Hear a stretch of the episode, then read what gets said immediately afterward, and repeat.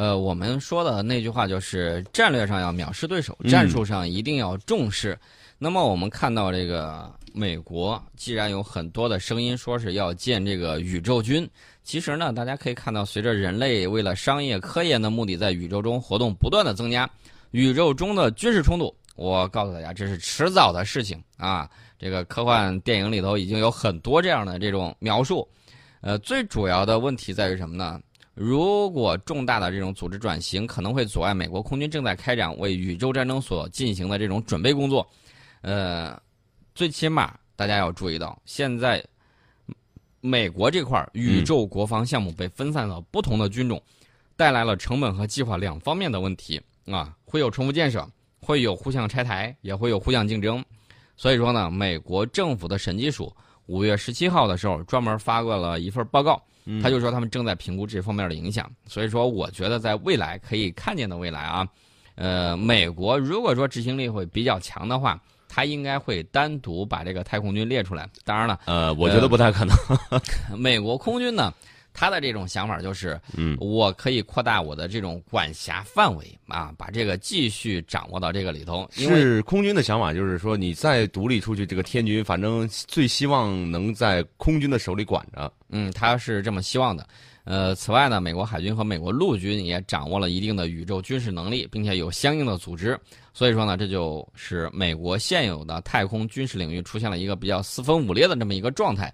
呃，但是美国空军参谋长呢，肯定是为本军种 呐喊助威，一定要把这个东西给弄到自己手里头，所以就是他山之石可以攻玉，我们一定要借鉴啊！人家已经在坑里头掉下去了，我们就不往这个坑里跳了。其实我觉得，反正他们他们的想法是，不管建什么军种，这个钱到我这就行。嗯，呃，其实最近一段时间呢，这个日裔上将哈里斯呢，也是动作不断。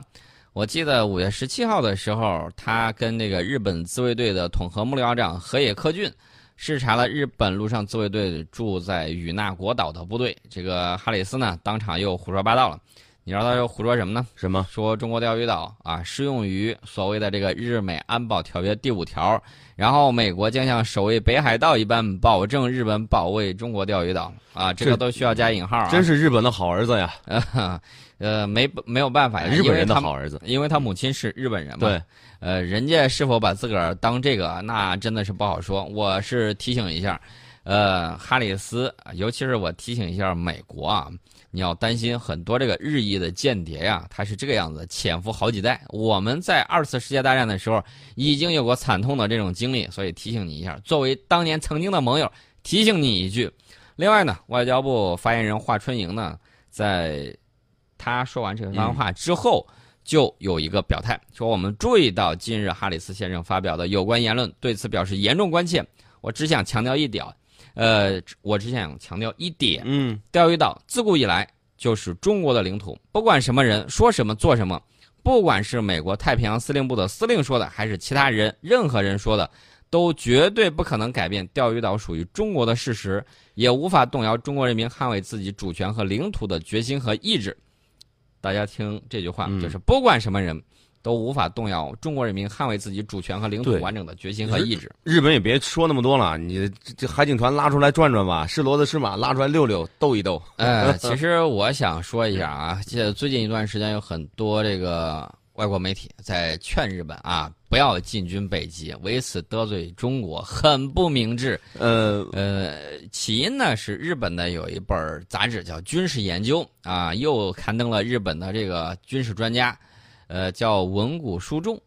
呃，其实呢，我觉得这个名字总比那个钩上把你带钩下头那个要强 啊。这什么？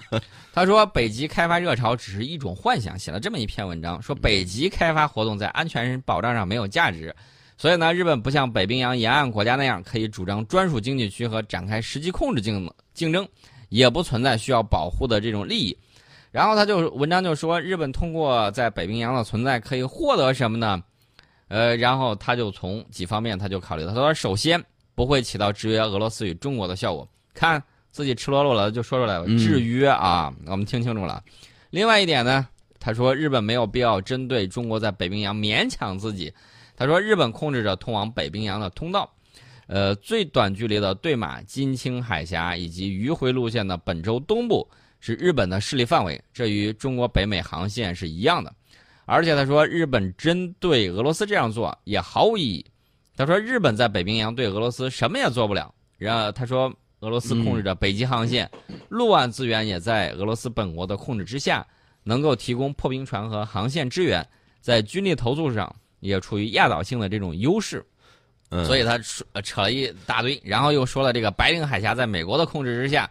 呃，扯了一圈之后，你知道他想说什么？想说什么？想说日本在北极展示存在没有任何好处，而且也没有必要在那里部署军力，没有这个必要。客观的说，如如果日本真的要是进军北极的话，他有没有这个技术和能力？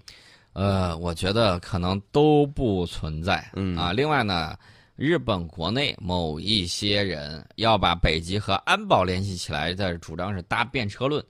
呃，安保相关论调呢是利用日本国民对中国的这种情绪，呃，然后这篇文章呢还算比较客观的说，说今天日本人过度的把中国视为威胁，就是因为日本失去了维持一百多年的海上实力优势。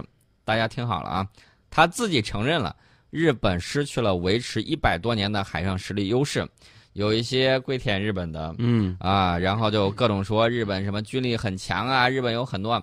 呃，什么照相机啊，什么之类的东西啊，民用领域，我这个学国际经济与贸易的，我就知道，你要进入一个民用领域，首先你要考虑什么？第一个是技术壁垒，第二个就是你投进去的这个钱能不能哎把本儿给挣回来，然后继续持续发展。民用领域这些东西，你看着一台相机几万块钱，比较贵。那我我想问一下你，你知道长光卫星这一颗卫星能够拍那么多东西，它值多少钱吗？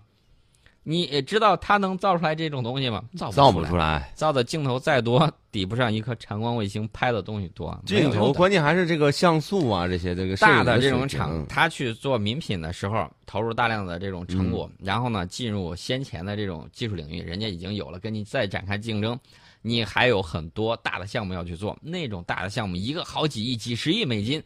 比你这个一 两万块钱的这个东西 值老鼻子钱，一两万跟一两个亿比起来，那简直就是没法比啊！天上地下。我们这个兜回头来继续说这个日本的这个军事研究的这篇文章，相对来说比较客观。他说，日本本来就可以无视中国的北极活动，在投资和交易上啊，中国与日本的这个权益也不冲突，将此视为安保为问题是徒劳的啊！如果以展示存在为目的，只会贻害自己。不仅会分散日本的安保资源，也会招来俄罗斯的记恨，是这个道理。这是他在给自己提醒啊，提什么醒呢？其实我觉得倒不是劝日本不要进军北极，而是日本不要把安保问题和北极问题扯在一块儿。对，呃，其实呢，我告诉就北极可以开发，但是不要扯到这个。对我个人告诉日本有什么样的情况呢？就是你看航道也好，大家都是。北极圈之外的国家，但是我们都是观察员国。那么未来中日韩三国其实可以联手在北极这个地方，你比如说航道，你不不光是我们受益啊，你也受益，对不对？大家可以在共同的这种利益之下，然后呢联合起来，呃，发出自己的这种声音。呃，真的是要你看这篇文章说的是好像是让日本不要进军北极，那有没有这种潜在的意思？就是说甭跟中国跟韩国一块玩儿。北极圈的事儿，谁爱干什么干什么。嗯，我怀疑这篇文章有一些，怎么说呢？反正就咱们的这个里头，好像这个味儿不是特别对。明面上都是在劝日本不要进军北极，但问题是，如果能联合的时候，何不拉一把，对不对？对，欢迎继续回到节目当中，继续刚才的话题。我们刚才说完了北极，我们要说南极啊！今天我们要关注一下我们南极的事业啊！先给大家说一个好消息：中国南极科研的这个论文发表数呢，已经达到了一百五十七篇。呃，什么概念呢？位居全球的前十位。它是发表的这个科学引文索引的这个数量。一九九九年我们只有十九篇，二零一六年的时候我们已经上升到一百五十七篇。我们是一九八四年派出了首次南极考察队，那么我们现在呢，已经初步建立了一支门类齐全、体系完备、基本稳定的这么一个科研队伍。呃，我给大家简单说，都涵盖什么啊？比如说南极海洋、嗯，测绘遥感、大气化学这些领域的重点实验室。然后呢，在这个《自然》杂志、《科学》杂志这种国际杂志上发表了多篇论文。那么在南极冰川学、空间科学，大家听好了，空间科学啊。还有生物生态、气候变化科学领域，取得了一批突破性的这种成果，所以大家就发现没有，嗯呃，我们现在在干什么？我们现在既要关注南极，也关注北极。对，我们不光有天上的这种卫星，我们还可以下到这个五洋捉鳖的这种蛟龙号。我们深上天入地下海都可以，对吧？对，所以说呢，大家要注意，我们未来的时候，这个格局眼界非常的宽，嗯不像某些国家、某些人一样，被自己的媒体蒙蔽了之后，然后呢就不敢睁开眼睛看世界。其实井底之蛙，啊，其实我想跟他们说一句话，呃，让他们说我们这也不行，那也不行吧。中国人民不屈不挠的努力，必将稳步达到自己的目的。让他们说我们这也不行，那也不行吧。我们的目的一定要达成，我们的目的一定能够达到。我们的未来是星辰大海。